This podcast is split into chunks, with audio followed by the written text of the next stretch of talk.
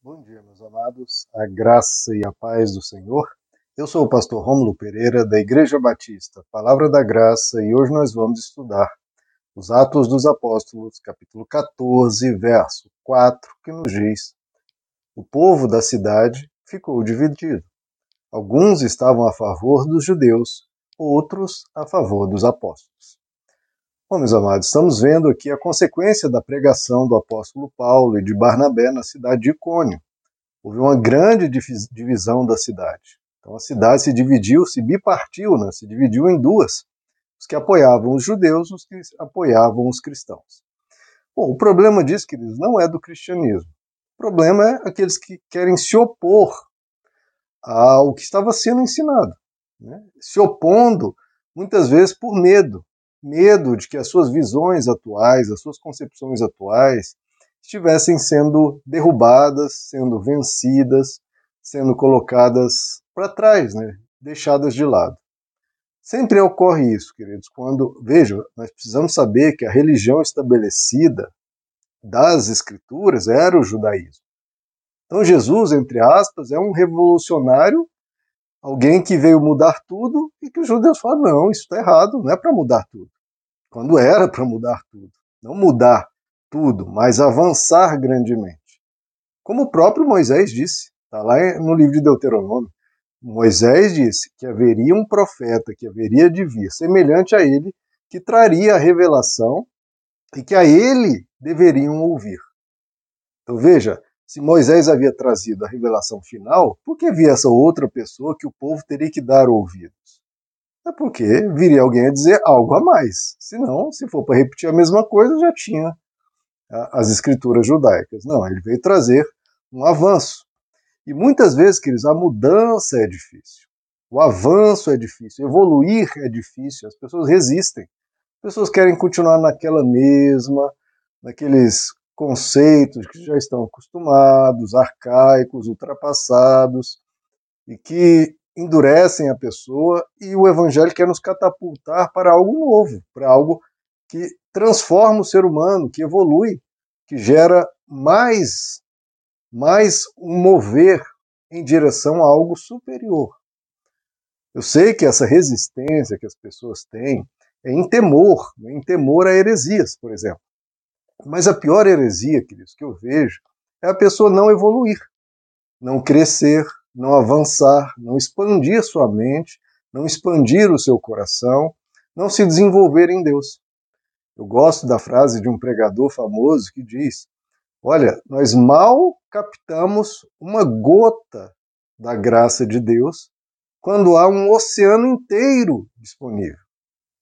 Tão pouco que a gente busca, tão pouco que a gente quer, ao ler o que Jesus ensinou, aprender muito mais a partir dali, dali, sem buscar coisas novas. A partir do ensino de Jesus, você extrai ali coisas que o ser humano, que a humanidade ainda não captou, ainda não praticou tudo que ele veio trazer. Então, há um problema de nós ficarmos rígidos demais, presos demais e não evoluirmos. Porque há o risco da heresia, há o risco de regredir, claro que é. Mas aí basta ver, se há uma evolução, se há uma regressão, aí não é evangelho, aí não é evolução. A gente evolui quando evolui. A gente involui, regride, quando a gente involui, regride. Se avançar, avançou, é bom, é evangelho. Se, regredi, se regrediu, regrediu, é heresia. Alguém pode dizer, mas como que a gente mede se avançou ou se regrediu? Ora, se um dado, uma dada concepção, dado ensino, dado entendimento gerou mais amor, gerou mais bondade, gerou mais paz, mais mansidão, mais alegria, é avanço. Isso que eu acabei, essas palavras que eu acabei de citar, são os que? Os frutos do Espírito. Então, sempre que você, você está gerando mais do caráter de Deus, mais dos frutos do Espírito, você está avançando, você está aprofundando o seu entendimento do Evangelho. Isso vai gerar mais saúde, mais equilíbrio, mais compaixão, vai avançar. Nós precisamos ir para as escrituras, não já, não, está tudo já fixo no meu entendimento. Não, a gente vai para as escrituras sempre querendo, eu posso avançar muito mais. Porque sempre que nós lemos as Escrituras, ela nos transforma, ela nos impacta. E a próxima vez que você ler, você também tem que, de novo, permitir esse novo impacto, esse novo avanço. Não pensar, não, já avancei da última vez, agora eu vou ler fixado naquilo que eu aprendi. Não. Deixe esse impacto continuar te fazendo crescer, continuar te fazendo avançar. Não resista. Não faça como os judeus aqui, querendo impedir esse avanço. Não. Houve divisão. Infelizmente, queridos, ocorre isso. O próprio Jesus nos alertou. Ele disse: Cuidai vós, que eu vim trazer paz à terra? Não. Olha que tristeza. Não, eu vos digo. Antes, dissensão, discórdia. Pois daqui em diante estarão cinco pessoas numa casa divididas: três contra duas, duas contra três. Estarão divididos: pai contra filho, filho contra pai, mãe contra filha, filha contra mãe, sogra contra nora e nora contra sogra. Em, outras, em outro trecho, eu li o trecho de Lucas, diz: Cuidais que eu vim trazer paz, mas eis que eu trago espada. Em que sentido ele fala isso? Não espada de gerar guerras, mas na questão de haverá discórdia. Sempre, queridos, que é, for apresentada a verdade, sempre quando se faz uma afirmação, a verdade divide. Ora, se você disser a, a verdade mais simples, 2 mais 2 são 4, você vai dividir entre aqueles que acreditam que 2 mais 2 é 4 contra todos os outros. Quem acredita que 2 mais 2 são 5, quem acredita que 2 mais 2 são 8, aqueles que acreditam que 2 mais 2 são 10. Esse caso é muito simples, ninguém acredita nisso. Mas em qualquer afirmação gera isso. Aqueles que acreditam na afirmação, aqueles que discordam. Então sempre há uma divisão diante de qualquer afirmação. A verdade, ela sempre divide. Divide entre a verdade e os equívocos, os enganos, as mentiras, as falsidades. Sempre divide entre os que concordam e os que discordam. Então, veja, por que, que Jesus nos adiantou isso? Que diante da verdade do Evangelho haveria divisão, haveria dissensão, haveria discórdia. Por que, que ele nos adiantou isso? para nós não estranharmos, né, queridos? Porque muitas vezes a gente, de posse da verdade, pensa: ah, agora todo mundo vai concordar quando eu apresentar. Não. A gente não pode ter essa inocência. Você pode apresentar a verdade mais óbvia, ainda assim vai trazer dissensão. Então, a gente poderia estranhar: poxa, eu estou apresentando o evangelho do amor, da graça de Deus, do perdão de Deus. E por que, que veio discordância? Por que, que veio agressividade? A gente pode até pensar que estamos errados, que estamos fazendo algo equivocado, é um erro nosso. Não, não é esse o ponto. O ponto é sempre haverá discórdia. Diante de toda postura, diante de toda afirmação, toda assertividade, toda verdade, vai haver contradição. Vai haver aqueles que discordam.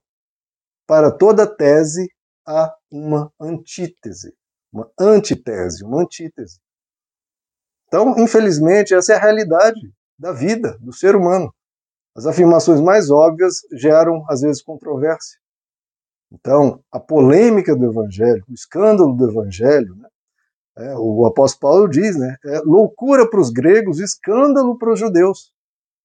Então, vai ser sempre assim. A gente não deixa de anunciar, porque haverá aqueles que, sedentos por Deus, abrirão seu coração e compreenderão. Aqueles que não compreenderem, por, pelo motivo que seja, alguns por maldade, alguns por inveja, alguns por dureza de coração, alguns por falta de entendimento, ou apego a tradições, enfim, o que quer que seja, a gente deixa.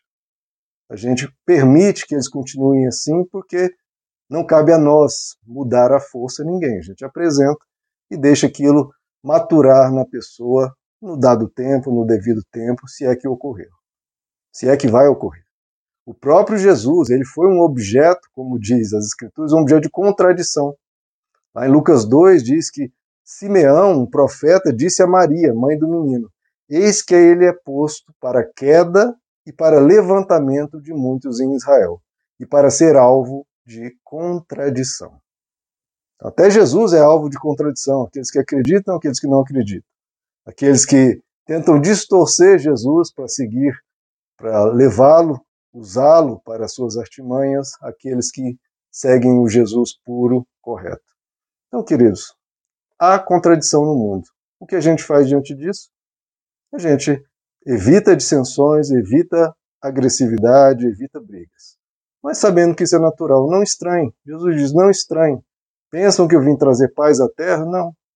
Infelizmente, diante do, da evolução, do crescimento de algo novo, de algo mais profundo, algo mais amplo, algo mais terno, algo mais amoroso, haverá aqueles que resistem.